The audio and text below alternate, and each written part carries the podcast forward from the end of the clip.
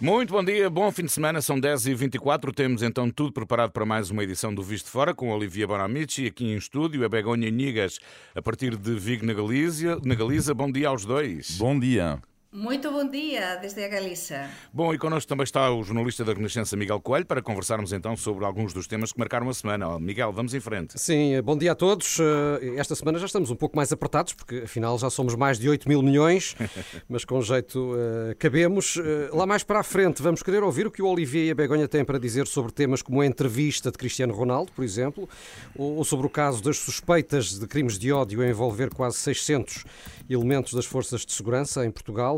Mas eh, primeiro vamos às questões europeias e recordo que o Visto de Fora é uma parceria da Renascença com a Euronet, a rede europeia de rádios. Euronet Plus. Na atualidade europeia, a semana ficou marcada pelo caso do míssil que caiu na Polónia, causando dois mortos. Eh, ao que sabemos hoje, terá sido um engenho antiaéreo ucraniano, embora o presidente Zelensky continue a negar eh, e a Rússia, por seu turno, garanta que não teve qualquer responsabilidade, eh, como se não tivesse levado a cabo bombardeamentos massivos um pouco por toda a Ucrânia no dia anterior. Mas, enfim, como é que viram este incidente que chegou a fazer temer, Olivier, um alastramento da guerra?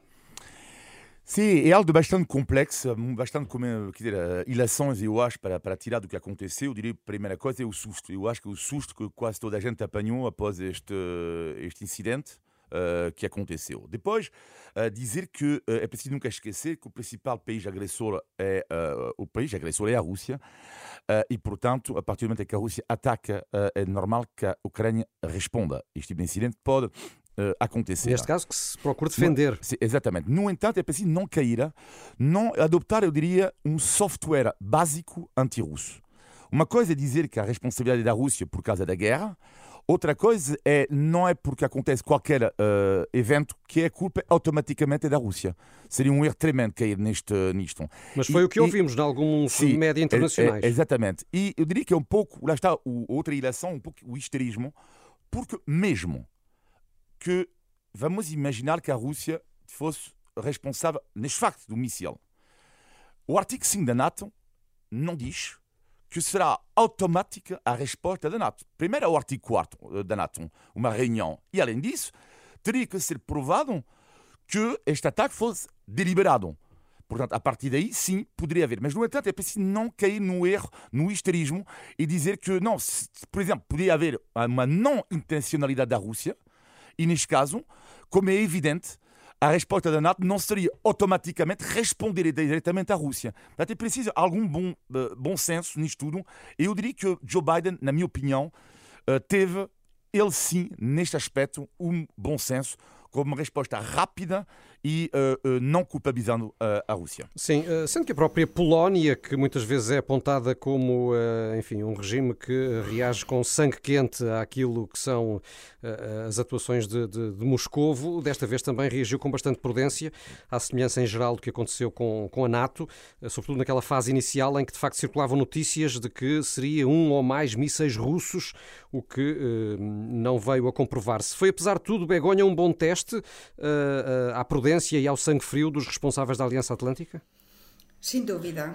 Acho que conseguirán dar a volta a, a tortilla que nos dixemos en español, non é?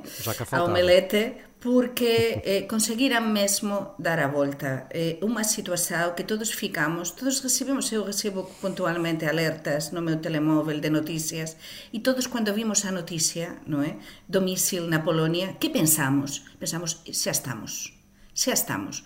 Mas foi moito, moito ben dirixido eh, e direccionado eh, pela NATO e ao mesmo tempo, como dixía Olivier, moito ben tamén xestionado e pensado por parte dos Estados Unidos.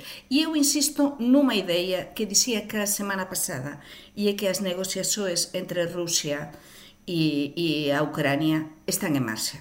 Realmente eu acho que estamos a ter negociações.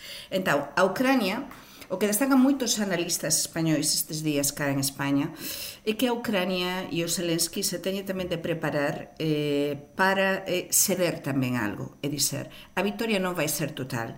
É verdade que o Putin, en este momento, para mí, o principal perigo, colegas, é que o Putin é un animal ferido. E os animais feridos son moito, moito perigosos, porque son capaces de facer cualquier coisa e de testar tamén ao resto do mundo. Mas, se realmente, e oxalá que ses así, ou veren como, como parece que a estas negociaxoes que están sobre a mesa, e parece ser que sin, pois podemos ter un pequenino sinal de esperanza. E sobre todo este teste serveu para ver que a NATO e a comunidade internacional non está disposta a primeira de, da primeira ocasión, uma, algo así parecido, a, a, ir a um combate total, hum. É? a uma guerra total global. E houve também notícias de que o próprio Zelensky foi repreendido uh, pelos Estados Unidos sim, pela insistência sim, sim. Em, em, afirmar que não se tratou de um míssil ucraniano, contra todas as evidências uh, corroboradas, nomeadamente pela, pela, Polónia e pelos Estados Unidos. Mas uh, esta atitude de Zelensky... O bom é que rapidamente se corroborou, se corroborou isto e então Deixa-me só ouvir o Olivier. Esta, esta atitude de Zelensky não poderá passar também aqui uma imagem de alguma obstinação ou de alguma, enfim, alguma cegueira à realidade com efeitos negativos para a credibilidade do próprio presidente da Ucrânia? Eu acho que ele cometeu um erro de comunicação enorme. Eu diria que na sua estratégia de comunicação, porque cada, apesar de estar em um país em guerra, cada país terá a sua estratégia de comunicação. Eu acho que é o principal erro até agora de Vladimir Zelensky. Uh, porque eu acho que é. Uh, uh, claro, ele sente-se isolado um pouco, porque é verdade que recebe a ajuda dos países ocidentais, mas o país dele está, está a ser alvo de um terrível ataque e sente-se isolado. E não sei, senti que de uma certa forma, não é que ele queria a escalada, não é? Mas, de uma certa forma, eu senti alguma cegueira do tipo. Claro, é a culpa dos russos. Não é? E não se pode acabar uma guerra amplificando a guerra. Uh, Termine-se a guerra com as negociações, com. Uh, que é demasiado cedo agora para entrar em negociações, mas, sobretudo, não amplificar uh, a guerra e para mim foi um erro de Vladimir Zelensky na comunicação dele. Porque este caso pode Mas, ser, ou poderia ser inclusive aproveitado por Zelensky para evidenciar a necessidade de ser fornecida à Ucrânia uh, um, enfim, uma forma de armamento mais moderna que evitasse justamente estes incidentes com, com mísseis antiquados. Mas para a Rússia, a Begonha, que, que, dias antes tinha sido obrigada a retirar de Kherson, este caso não acaba por, pelo menos, desviar atenções dessa autêntica humilhação que, que os russos sofreram? Sí, pode ser ver así, mas, eh, mas sobre todo é o que, o que comentaba Olivier agora, é dizer, até agora tiñamos ao Zelensky nun patamar moito alto, e continuamos a ter, non é? Eh? porque este home ten feito moita coisa, ten sido un auténtico líder, non é, eh?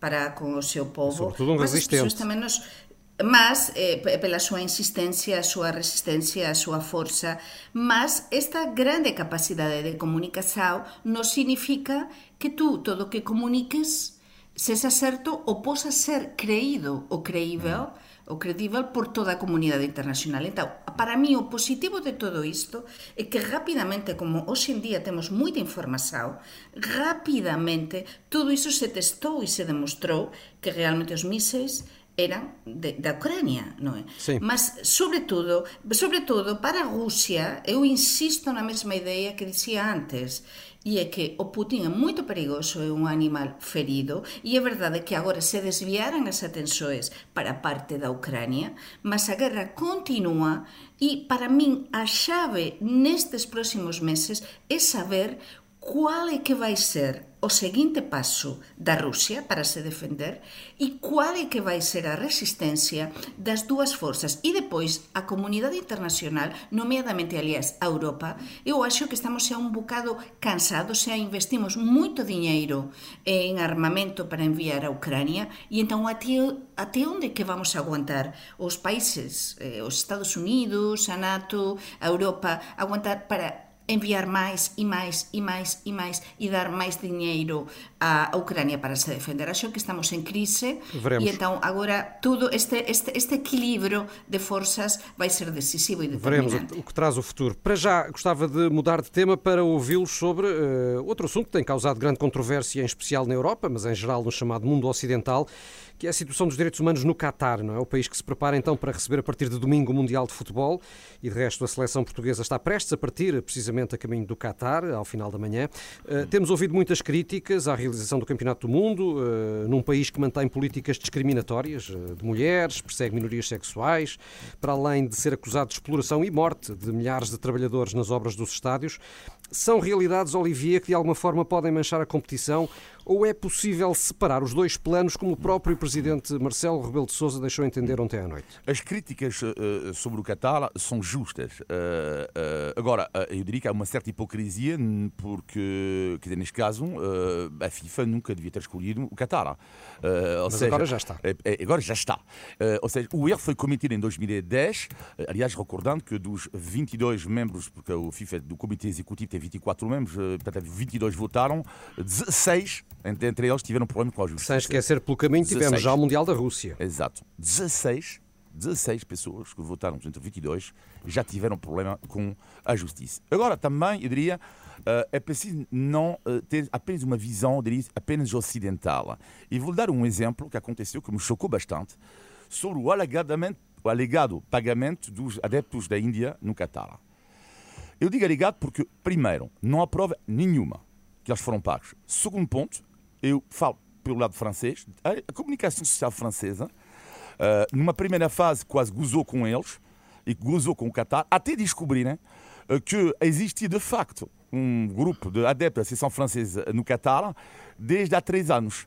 Uh, e como dizem bem Elisabeth Reis, no, acho na Renascença, que a Elisabeth Reis é a pessoa que, que é responsável do grupo de adeptos de Portugal, no Qatar, não é preciso ser português para apoiar a seleção portuguesa. E eu acho que é preciso ter muito cuidado com uh, as, uh, as, críticas. Algumas são justas e outras vezes eu diria que uma espécie de, de visão ocidental completamente errada. Begonha, como é que vês uh, o que tem sido dito sobre o Qatar e as várias formas de protesto já anunciadas contra a situação naquele país uh, durante o Campeonato do Mundo? Com muita preocupação. Vamos ver, que isto non ten lógica nenhuma. Primeiro, eh, facer un mundial, o desporto sobre todo é unha mensaxe, non é? O desporto é, é democracia, o desporto é tentar chegar a ser as xoes máis xovens, é tentar, é unha serie de principios, non é? E que acontece con este mundial? Primeiro, un país antidemocrático, un país no que os direitos dos homosexuais, das mulleres, está totalmente de lado, non é? E un país, sobre todo, que, que eh, nos está a condicionar eh, a súa temperatura e, e demais neste momento e o seu clima para ter de facer un mundial, primeiro en pleno inverno, e parar todas as ligas dos nosos países co conseguinte o que significa iso, non é? Parar as ligas nacionais e ter os xogadores e os desportistas parados, non é? E depois que non é un bon exemplo, non é? Agora eu estaba a acompañar hoxe de mañá eh, a entrevista que lle fixera no programa de Carlos Herrera na cadena COPE a Manolo Lama, que é un dos grandes xornalistas desportivos españois, e ele está xa en Qatar, non? Eh, enviado pela cadena COPE, e estaba a explicar un bocado todo o proceso de para chegar a Qatar, é dizer, para chegar a Qatar e depois en Qatar todo o que se ten de cumprir, non é? Eh, para que, entao, primeiro non se deixa chegar a cualquier persoa, a cualquier adepto portugués que nos estés a ouvir agora, non pode ir a Qatar a ver os xogos. Ten de ter un billete previamente comprado, ten de ter unha serie de permisos eh, previamente eh, eh, todo, todo xa feito. É dizer, non é chegar como nós en cualquier outro país que podemos viaxar. Sim, mas isso são realidades que, apesar de tudo, uh, já aconteceram noutras ocasiões. Tivemos Sim, Jogos Olímpicos na China, por exemplo, que não foi também propriamente. Eu acho não foi propriamente um exemplo de, de, de, de, democracia associada ao desporto, não é? Muito bem, estamos no Visto Fora com o Begonha Niguez e o Olivia Bonamici. Já a seguir vamos aos temas nacionais da semana. Aproveito para lembrar que este programa que aqui fazemos sempre à sexta-feira é uma parceria da Renascença com a Euronet, Rede Europeia de Rádio.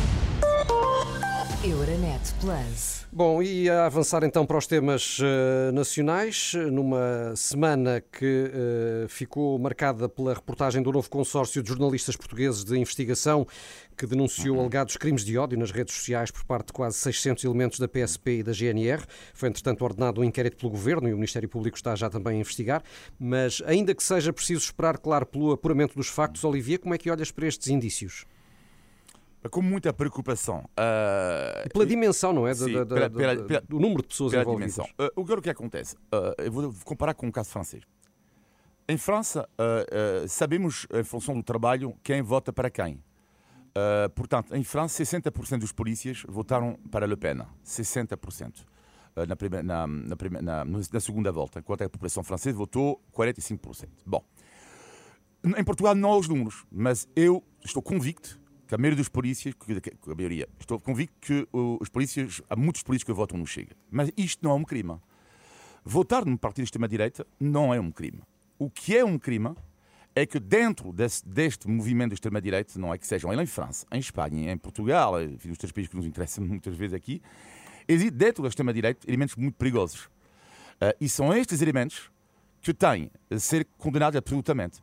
E mais, no quanto és, ainda mais quando tu és representante da República, que é o caso da polícia. Mas porquê que os partidos, muitos polícias, porque a verdade é que a extrema-direita defende, pode ser às vezes de forma cega, mas defende muito a polícia. E é evidente que a polícia sente-se defendida de uma certa forma por, mais por partido de extrema-direita. Isto é a minha análise, não é? E depois, o segundo ponto, é preciso dizer alguma coisa importante. Não há nenhum crime dizer que Mamadou Ba, Joacina, a senhora Joacina uh, e um, Catarina Martins, por exemplo, como vi num, num post, sejam, por exemplo, uh, têm que ser combatidos. Isto não é nenhum crime. O que é crime, isto sim, eu li isto em algumas mensagens, é quando tu apelas ao ódio e quando tu fazes comentários racistas. E isto é absolutamente que o Ministério da Administração entende tem que avaliar, que é o direito da liberdade de expressão. Isto tu tens o direito de dizer, tu, tu tens o direito de dizer algumas coisas. Outra coisa é apelar ao ódio. Isto é pura, e simplesmente escandaloso.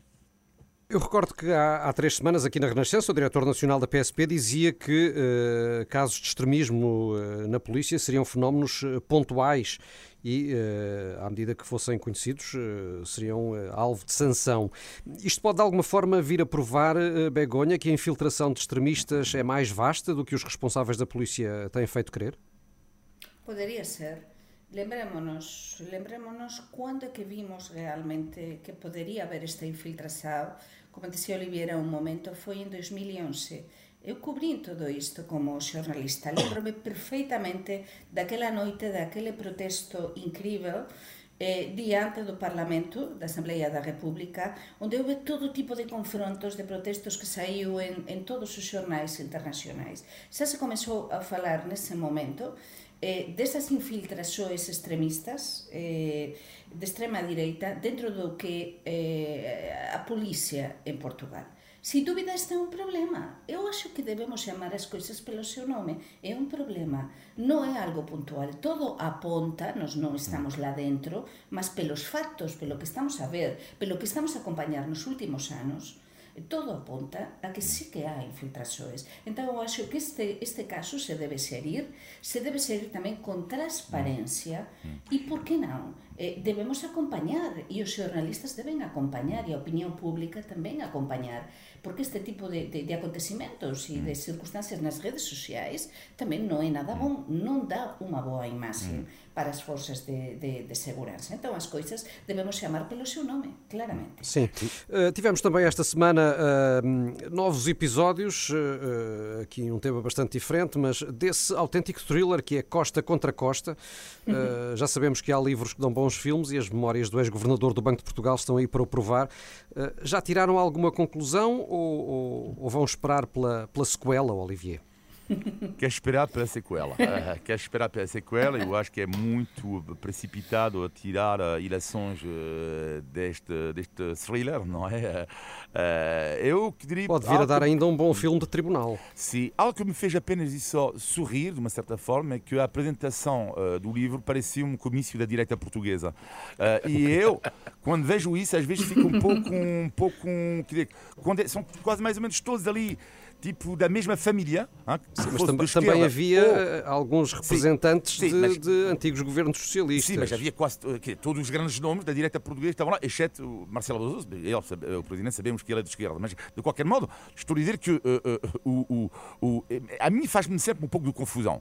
Uh, isto, isto pode passar, haver um aproveitamento político, mas sobre o caso em si, eu, eu acho que é preciso esperar. Begonha, como é que tens acompanhado este caso de Costa contra Costa? Eh, primeiro, a pessoa que escreveu o libro, o Luis Rosa, é un grande, un grande xornalista no é de investigação que há moitos anos que anda nisto e é unha persoa, eu acho, que moito ben preparada, non é? E que coñece todos, coñece todo o que ten a ver co este tipo de temas en Portugal. E além de todo isto, efectivamente isto é un axuste, un axustamento de contas. Sin dúbida. Por que están a sair agora todas estas coisas? Por que? Por que? Porque está clarísimo que, que, que houve eses problemas. E, e acho que este libro nos pode dar moitas pistas e, e sería un libro moito interesante para ser leído tamén por, por eh, para ser lido por moitas persoas. Non, non acho que, que aquí non se trata de, de sensacionalismo, se trata de verdades. E entón estamos a ver como isto é un fin tamén dunha, dunha etapa. Eu estou neste visto de fora, agora que ando tanto fora de Portugal, nesta outra orilla, non é, de, de, outra da de, de, do Miño, na Galiza. Vexo realmente que isto é o fin de, dunha etapa e o fin do Costa, da etapa Costa, está se aproximar, porque están Estás a, a falar de Costa mostras, António. Claro, de Costa Antonio, sí, sí, sí. O fin, o fin está a aproximar, non é? Ben, já falaste... E estamos, estamos a ver eh, que, que están a surgir moitos escándalos, moita coisa, e, e, e, o que mais se verá. É interessante. Falaste é aqui interessante de ajustes de contas e temos de falar uh, daquele que mais deu que falar nos últimos dias, que é o ajuste de contas de Cristiano Ronaldo com o Manchester United, não é? Também. Sim, Ele sim, que nos habituou sim. nos últimos 20 anos uh, a ser notícia por exibições gloriosas, agora uh, tem sido sobretudo manchete por controvérsias e neste caso pela entrevista que deu e em que Ronaldo atira em quase todas as direções. Como é que viste esta entrevista, Olivier, e o momento escolhido? Foi mesmo em vésperas de, de, de Ronaldo entrar ao serviço da seleção portuguesa no Mundial do Qatar. A confirmação que o Cristiano Ronaldo não aceita qualquer crítica. Uh, é pena porque eu acho que, uh, mesmo sendo um dos melhores jogadores da história, uh, ele tem todo o direito a ser criticado. eu não estou a perceber porque que, quando tu faz parte do top 3 da, da história do futebol, mesmo assim, numa situação pontual, não pode ser criticado desde que esta crítica não atinja a pessoa não é o pai de família, como é evidente. A partir de, isto seria escandaloso, de facto. Uh, e é escandaloso quando acontece. A partir do momento em que alguém diz que o Cristiano Ronaldo joga mal, uh, que uh, às vezes tem atitudes lá, de, lá no Manchester United pouco, pronto, correto. Qual é o drama de uma crítica? Qual é o drama de uma crítica? Mas é uma entrevista mas, que pode ser contraproducente para o próprio é, e, e, até para ah, a seleção nacional? So, so, sim, eu diria isso para terminar sobre isto, para responder bem a tua pergunta, que é, uh, uh, uh, existe o risco de ele sair pela porta pequena do futebol. Existe um risco. segundo ponto, a imagem dele lá fora é terrível. Está a ser, mas é cada vez pior lá. Uh, não só do, esportista em si, quem é que uh, coloca a uh, causa a idade dele? Ninguém, né? não conheço ninguém. Mas a imagem em si está manchada lá fora. Duas coisas. Ou pode prejudicar Portugal, primeira hipótese, pode perfeitamente prejudicar Portugal se houver demasiadas perguntas e ter um clima pesado, se ele vai jogar, não vai jogar, etc. Mas também há a segunda hipótese que eu não coloco de parte. Cuidado quando a Begonisi, quando é animal ferido, cuidado com um gênio do futebol que ele é, porque o orgulho dele está ferido, ele sabe das críticas, lá, não só em Portugal como no mundo inteiro, uh, e cuidado ao acordar do Cristiano Ronaldo. Acho que essa é a expectativa Sim. secreta de, dos portugueses. Begonha. Sí, sí, é un animal ferido, exactamente, é un animal ferido e non há nada pior nesta vida, mas en cualquier campo da vida, en cualquier campo profesional, que non saber ir embora a tempo, non saber dizer adeus a tempo. O Ronaldo é grandísimo, é un dos grandes futebolistas do mundo, da historia do futebol. Para algúns é o mellor, para moitos é o mellor, o ten sido un dos tres mellores do mundo, como dicía Olivier, iso non há dúbida. E entón, por que non se sabe ir a tempo? O Ronaldo ten de saber que por moito ben que estexa, aínda físicamente, xa non pode estar igual que há 3, 4 anos. Muito bem. Para todos chega um tempo. E então é uma pena este tipo de entrevistas. Por exemplo, cá em Espanha, esta entrevista destacou-se em todos os lados e não da melhor maneira. O que está a dizer Olivier é mesmo certo. A sua grande imagem, a imagem que tinha o Ronaldo, sensacional, está-se a perder está-se a perder. Muito bem, fica então a tua ideia, porque agora faltam 12 minutos para as 11, está na altura do índice de tugalidade. Índice de Tugalidade. Esta é a altura do Visto Fora em que pomos à prova o Olivier e a Begonha. Tenho descobrido o significado de uma expressão bem portuguesa.